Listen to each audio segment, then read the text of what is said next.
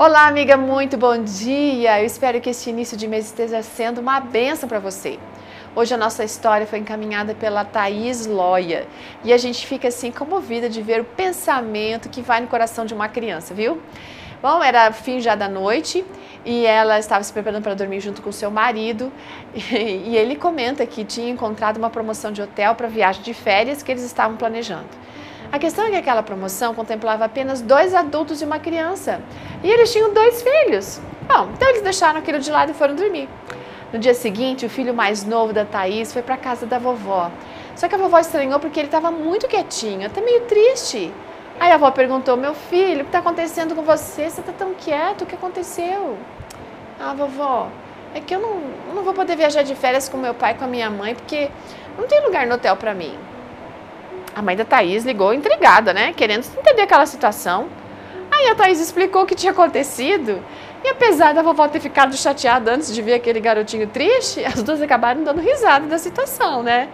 Bom, como ele era pequeno, ele pensou que, como sendo mais novo, ia ser deixado para trás, porque já dava para levar uma criança. Depois que tudo foi esclarecido com aquele garoto, a Thaís ficou pensando como aquela noite deveria ter sido difícil para o seu filho. Ele deve ter ficado muito triste, até chorado, achando que seria abandonado. Como ele era pequenininho, ele não conseguia enxergar uma solução para o problema. E também não conseguia perceber que o amor que os pais tinham por ele jamais permitiria deixá-lo para trás. Sabe que às vezes a gente se comporta assim, igual esse garotinho diante de Deus e diante das situações, né?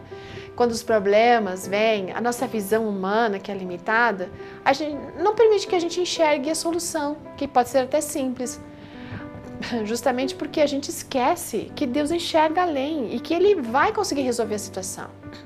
Outra coisa é que o amor de Deus é muito grande e Ele não vai permitir que algo aconteça para nós que não seja para o nosso bem. Amiga, quando vier uma situação, uma notícia ruim, se aparecer alguma coisa, se você nesse momento está enfrentando algo complicado, desafiador, desanimador, se há pensamentos de que Deus esqueceu de você ou de que você não merece ser lembrada por Ele, então pensa no seguinte: Deus é sábio. Ele ama você e nunca vai abandoná-la. O fato das coisas não estarem dando certo para você nesse momento não significa que ele esteja deixando você de lado. É, ele provavelmente está querendo ensinar alguma coisa.